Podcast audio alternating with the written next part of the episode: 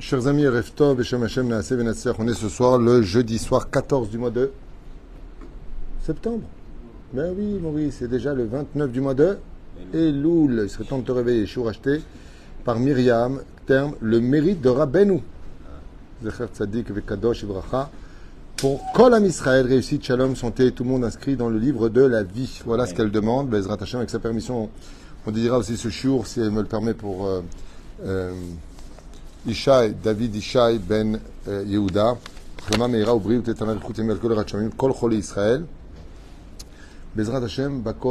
Donc elle veut qu'on fasse un shiur sur le thème, le mérite de Rabbeinu. Le srout de Rabbi Nachman. Je pense que son mérite est tellement grand que cela prendrait peut-être des années pour en parler, puisque euh, Rabbi Nachman est vraiment un personnage qui euh, a empreint l'histoire de telle façon à ce que même la Géoula dépend de sa Torah. Un- une de ses plus grandes. Hein Oui, ça marche. Une des plus grandes œuvres de notre maître, Rabbi Nachman, c'est le Likouté Moharan, qui est un livre très spécial. Mais juste avant cela, je voudrais parler donc un petit peu de ce géant de la Torah. Qu'est-ce qu'il y a? Ok, Tov. Oufren, euh, comment a démarré un petit peu son histoire, un petit récapitulatif, qui est justement relié à la fête de Rosh Hashanah? C'est pour cela que j'ai attendu la veille de Rosh Hashanah pour pouvoir faire ce shiur avec vous, où j'ai repris quelques notes, même si j'ai fait déjà pas mal de cours sur Rabbi Nachman de Breslev. Ça va? Parce que tu n'arrêtes pas de bouger. Est-ce que c'est des tics, c'est moi c'est... Ah, Yofi, c'est bien. je suis content pour toi. Prends tes cachets. Oufren, euh, pour comprendre un peu qui est Rabben, il faut revenir un peu en arrière pour parler de son mérite. Cet homme extraordinaire, il faut remonter un peu au Baal Shem Tov. Même si dans Chaim Oran, Rabbi Nachman explique que il n'est pas Rabbi Nachman parce qu'il est le petit-petit-fils de, du Baal Shem Tov, mais Bekochot Atzmo. On va expliquer comment. Ceci étant, la fille du Baal Shem Tov, Adèle, est partie un jour avec son père pour aller en Turquie. Et le Baal a pris avec lui ses écrits. Et voilà qu'il y a une tempête terrible, comme euh, l'histoire de Yona, qui s'est engagée en plein océan et qui a fait pratiquement chavirer le bateau. Les matelots, comme pour Yona, n'avaient pas l'habitude de voir une telle scène se produire en plein océan. Ils ont compris qu'il y avait quelque chose qui était au-delà de la nature. Ils savent ce que c'est des vagues, ils savent ce que c'est un tumulte euh, euh, titanique, ils savent, ils savent tout ça. Mais là, c'est pas normal. Il y a quelque chose qui n'est pas normal. Et il vient voir le Baal Shem Tov en lui disant Est-ce que, est-ce que c'est, vous êtes en rapport avec euh, ce qui se passe? Et il lui dit oui. Et le Baal Shem explique qu'il a tous ses écrits avec lui, que ses écrits sont empreints d'une profondeur telle qu'ils peuvent changer l'histoire du monde. Seulement dans le ciel, on le fait comprendre que l'humanité n'est pas encore digne de les lire. Donc, s'il faut que la tempête se calme, il faut qu'il jette ses livres, c'est-à-dire ses écrits, ses manuscrits, à travers le bateau et tout se calmera. Vous savez que dans le monde dans lequel on est, quand on bénit quelqu'un qui a un malheur sur lui, une dure épreuve, l'épreuve, quand on le bénit pour qu'il parte de lui, doit aller chez quelqu'un d'autre. Vous savez ça Marqué dans le Zohar Kadosh, même Rabbi Elazar, le fils de Rabbi Shimon Bar Yochai, quand un jour il a vu un serpent qui se dirigeait vers une maison d'un juif, il a arrêté le serpent, il dit Où tu vas? Je vais le tuer lui. Il dit Non, lui tu vas pas le tuer, je vais prier pour qu'il fasse ses chouvas. Le serpent lui dit D'accord, mais moi, maintenant je suis obligé de mordre quelqu'un. Il lui dit De l'autre côté de la forêt, il y a un brigand qui fait beaucoup de mal, va le tuer lui. De là, vous comprendrez que, comme dit Rabbi Akiva, quand ça va pas, donne de la tzedaka. Chez Neymar, tzedaka tatzil mimavet. Pourquoi de la tzedaka tu la donnes? Parce que l'ange de la mort, quand il vient prendre quelqu'un, il peut pas repartir les mains vides. Il est venu pour prendre, il peut pas repartir les mains vides. Donc, il faut lui donner autre chose. Quand tu fais une bénédiction et que tu bénis quelqu'un, sache que la bénédiction que toi tu dis en disant Yiratson, que Dieu te retire ce malheur qui est sur toi, il peut aller sur quelqu'un d'autre. Donc, il faut aussi s'occuper de ça et de le renvoyer dans le décret. Le décret, faut le renvoyer dans le ciel. Ou alors le, l'envoyer chez des gens négatifs. Mais il est obligé de partir quelque part. Donc, qu'est-ce que fait Adèle? Elle dit Papa, je te vois inquiet. C'est rare, le Baal Shem Tov. Ou tu jettes tes manuscrits, ou quoi? Et Adèle lui dit Alors jette-moi, moi, à l'eau.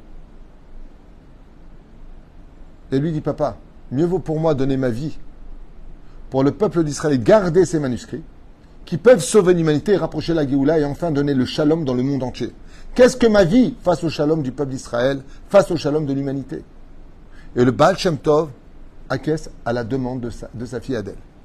Et on la prend comme Yona, on la descend avec des cordes du bateau et on la descend dans l'eau glacée de l'océan. Et Adèle est prête à donner sa vie pour le peuple d'Israël. Mais voilà que bizarrement, alors qu'elle est la tête sous l'eau, une eau glaciale, elle tire sur la corde très très fort et les marins comprennent qu'il y a un problème. Ils la remontent. Elle dit c'est bon, c'est bon, levez-moi. Ils la remettent sur le, pont. Et Rabbi Israël Baal Shem demande à sa fille, qui est glacée, mais tellement souriante, et lui dit Tu as changé d'avis Il lui a dit Pas du tout, tu peux jeter tes livres. Tu peux tout jeter. Baal Shem Tov, il dit à Adèle Pourquoi?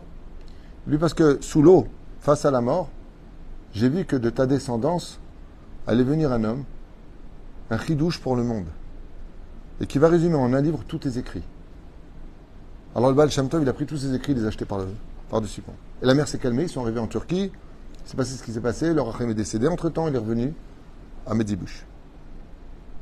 Voilà comment est né ce géant. Effectivement, Fega est né, et de Fega est né Rabbi Nachman, son père c'était Simcha, et ce géant de la Torah, Rabbeinu, qu'on appelle aujourd'hui Rabbeinu Akadosh, on lui donne plusieurs noms, est né en l'an de grâce 4 avril 1772 dans la ville de Medzibush, dans la même ville du Baal en Ukraine.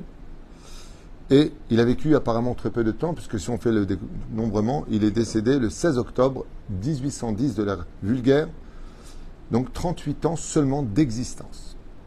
Enterré à Ouman. Il n'était pas connu de son vivant comme euh, beaucoup de gens, comme le Rambam, comme euh, Baruch Hashem, euh, et énormément de tzadikim qui ont été dévoilés par la suite. La différence entre lui et les autres, pourquoi Rabbeinu est un chidouche? Il y a eu deux âmes qui ont été des chidushim sur terre depuis la destruction du temple. Le premier, ça a été le Harizal.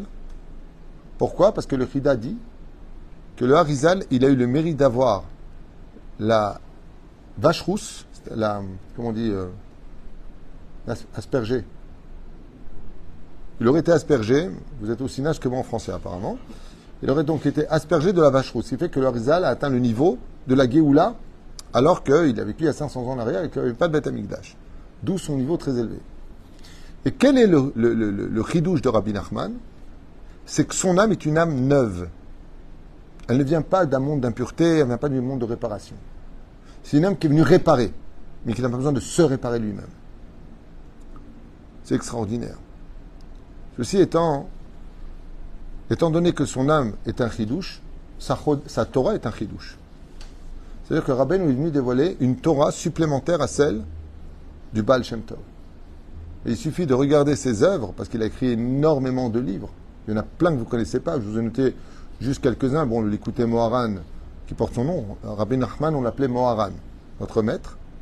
Le Chaye Moharan, Sifre Moharan, euh, Sichot Aran, Sefer Amidot, le Etzot, euh, Sipur Maasiot, Tfilot, Yemé Moharan, Alim les Troufa, euh, Shemot Sadikim, Tikkun Aklali, tellement de choses qui ont été écrites par lui. Rabbeinu, dans son comportement, d'ailleurs, je vous conseille vivement pour ceux qui l'ont pas lu, il a été fait en français. Excellent chef-d'œuvre qui a été fait récemment en français sur la biographie de Rabbi Nachman. Très, très bien fait. J'ai oublié le nom malheureusement de celui qui l'a écrit, mais vraiment Kolakabod, très fidèle au, au et, et, au témoignage de Rabbi Nathan, son plus grand élève d'ailleurs, Rabbi Nathan. C'est que s'il y a une chose qui symbolise le mérite de Rabbi Nachman qui l'a emmené à devenir le plus grand, c'est qu'il a passé toute sa vie à jeter son intelligence pour être empreint de l'intelligence divine. Comment il faisait ça? Eh bien, après avoir étudié avec une acidité hors du commun et un amour pour Dieu, à l'image vraiment du Père et du Fils qui vivent ensemble et qui s'aiment plus que tout au monde, Rabbi Nachman, c'était comme un enfant devant Hachem, qui était conscient que Dieu est infini, qui était conscient qu'il est défini, qui était conscient qu'il est créature et Dieu créateur. Son amour pour Dieu était incommensurable, presque impossible à comprendre. C'est comme un fils qui va dans les bras de son père, et son père lui dit ça, et mon fils, ça fait une heure que tu me tiens dans les bras. Et le fils lui répond, je veux tenir dans les bras pour l'éternité. Rabbi Nachman est monté au-dessus de toutes les créations y compris d'Adam avant la, faute originelle. Parce que cette Dvekut Bachem, d'ailleurs c'est pour ça que tous, ces écrits, ces enseignements sont reliés à Dvekut Hashem, c'est-à-dire adhérer à Dieu. Rabbi Nachman est très plongé sur la, proximité entre la créature et le créateur par l'amour infini. Très, très, très lié. Pour celui qui sait étudier Rabbi Nachman, on voit que son amour pour Dieu, c'est quelque chose de très spécial. Et donc, quand on aime, on ne compte pas. C'est pour ça que la tradition, un petit peu chez les adhérents Breslev, c'est tout le temps la joie, c'est parce que c'est papa. Il, appelle à Melech Il y a tout ça. Mais, mais pourquoi ils sont dans un tel état d'effervescence? Parce que Rosh Hashanah, c'est, c'est retrouver Hachem par le biais de Rabbi Nachman. Et comme Rabbi Nachman est un conduit parfait de la Dvekut Bachem, on n'a même pas notion pardon, de qui on parle dans ce domaine. L'amour qu'avait Rabbi Nachman pour, euh, pour Hachem était si élevé qu'aucun plaisir de ce monde n'avait d'empreinte sur lui. Rien. Tu peux lui proposer tout l'or du monde, les plus belles femmes du monde, les plus belles nourritures au monde, ce que tu veux. Rien ne parlait à son âme. Et c'est ça qu'il a transmis dans ses écrits pour toutes les générations. Ce qui fait que je vous dis franchement, en toute amitié, il faut être fou pour vivre dans ce monde sans étudier Rabbi Nachman. Si tu veux aimer Hachem, pas simplement servir Hachem. Pas simplement la crainte du ciel. Si tu veux aimer Hachem, étudie Rabbi Nachman. Tu veux adhérer à Hachem, passe par Rabbi Nachman. Ou la Chassidoute. Tu peux le retrouver aussi à émettre dans les faits du Rabbi Lubavitch. Excusez-moi, mais je ne peux pas ignorer la vérité. Même si je suis un. Moi, je, suis je me considère comme un petit élève de Rabbi Nachman. C'est intérêt trop Je dois beaucoup de, mon, de, ma réussite, de ma vie à Rabbi Nachman. Et je ne peux pas le nier, je ne le nierai jamais. Todar Rabba Rabbi Nachman. Todar Rabba pour tout. Mais la dvécoute, si tu veux vraiment adhérer à Hachem, c'est perdu que ça passe. Et ça, c'est le mérite principal de Rabbi Nachman. Combien de gens que je connais personnellement, et d'autres que je connais aussi personnellement, qui n'ont rien vécu de spécial, mais j'ai beaucoup d'amis, dont un qui s'appelle Shachar, qui rien qu'en allant une fois sur sa tombe, a fait une totale teshuva, totale. Entré en collège, aujourd'hui il est rab, il est diplômé, il est à la rabbanout. Oui Ma Miwayam et Mouayam. Et pas que lui. Combien j'ai connu de gens qui ont fait tchouva Et ça, c'est son mérite. La reine, son dernier jour, au quatrième jour de Sukkot, en 5771, qui donc de l'ère vulgaire, correspond à 1810, c'était le 16 octobre, Rabbi Nachman se retrouve avec son élève, et son dernier jour, il lui dit je ne vous laisserai jamais. Ce que promet Rabbi Nachman à Rabbi Nathan, c'est qu'il allait monter vers la vérande de son âme et il va lui livrer un secret. Un code secret incroyable, très spécial, qui va être composé du secret des codes des Teilim qui correspondent aux dix prières différentes par les chants qui les composent, le Tikkun Aklali. La reine Rosh Hashanah, et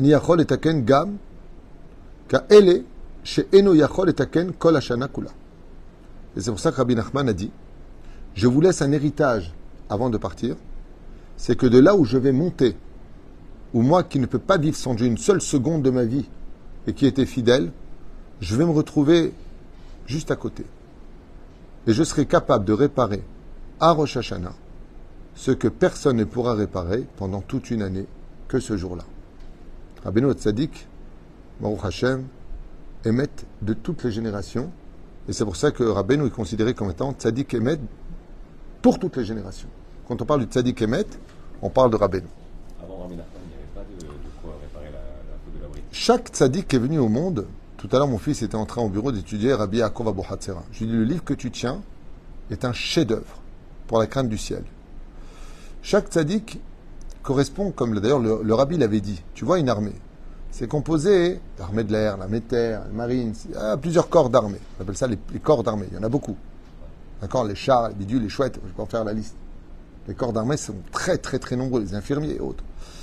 Chacun est un chidouche pour lui-même. Mais il y a un général.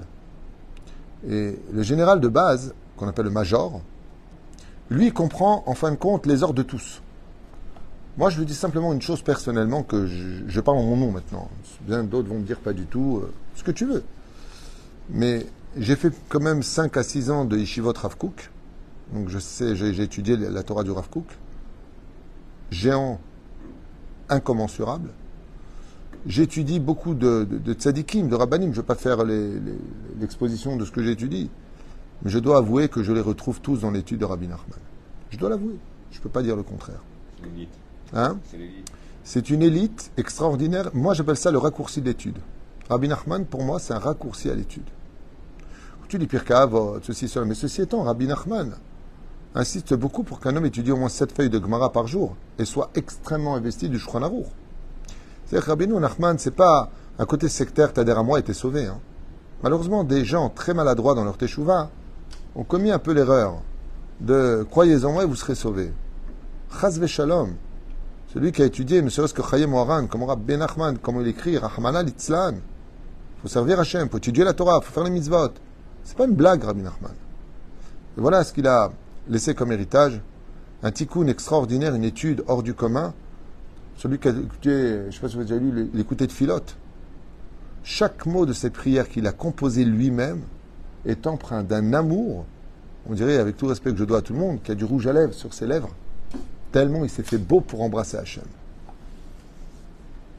C'est impressionnant.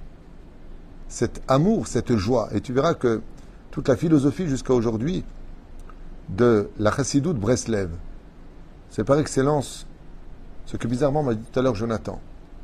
Quand il est parti voir le Yanouka, ce géant de la Torah aujourd'hui, très attaché à Rabbi Nachman d'ailleurs, ouais, qui enseigne beaucoup sa Torah. Il lui a dit Quel misage je peux prendre pour moi cette année? Alors il lui a dit Si je te le demande, c'est la plus dure, dure de toutes les mitzvot. Il lui a dit laquelle? Il lui a dit La joie. Prends sur toi la joie de vivre, être heureux. Alors il lui a dit Mais. Le Rav Tutu, ça fait des années qu'il me demande de prendre cette mitzvah-là. Sur quoi s'est basé Yanouka Sur Rabbeinu? Et sur quoi je me suis basé depuis des années sur Rabbeinu? Et je finirai juste avec ça, puisque le thème c'est l'héritage de Rabbeinu. Quel message nous a laissé Rabbeinu? Ce qu'elle demande ici, le mérite de Rabbeinu.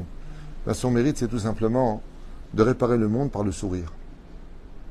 Parce que notre Torah ne peut pas trouver le plateau qui lèvera toutes ses mitzvot si ce n'est que dans la forme du sourire de notre visage.